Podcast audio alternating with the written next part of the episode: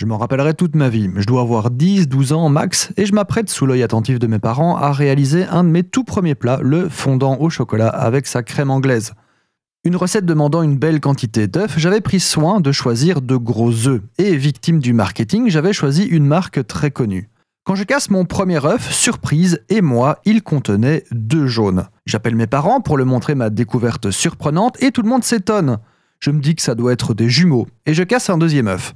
Boum, par-delà toutes les probabilités, encore un œuf contenant deux jaunes. Les chances paraissent si fines. Au final, ce sont les 12 œufs de la boîte qui contenaient un double jaune. Ce n'était donc pas un hasard, et de temps en temps, je me demandais d'où venait cette magie.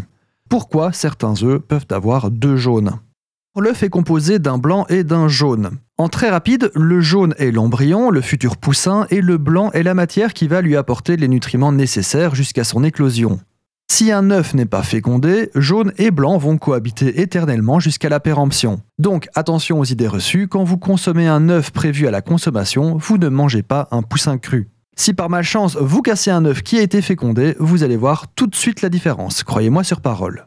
Bonne nouvelle, ce double jaune est naturel. Il n'est pas le résultat de croisements fous ou d'hormones malfaisantes. Pour un double jaune, il vous faut une jeune poule qui pond de très gros œufs. Dans le corps de la poule, les futurs jaunes sont acheminés par un conduit qu'on appelle un oviducte.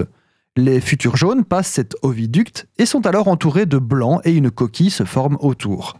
Donc, dans cet oviducte, on retrouve les jaunes à intervalles réguliers aux différentes étapes, un petit peu comme une chaîne d'assemblage. Et il arrive parfois que deux jaunes se retrouvent ensemble, soit car le premier était trop lent ou le deuxième trop rapide. Bref, un embouteillage, ni plus ni moins. Les deux jaunes vont alors finir leur chemin ensemble aux différentes étapes pour terminer dans la même coquille. Voilà pourquoi ce sont les jeunes poules qui sont sujettes à ça, ce sont tout simplement le temps que la machine se mette en place et se rôde.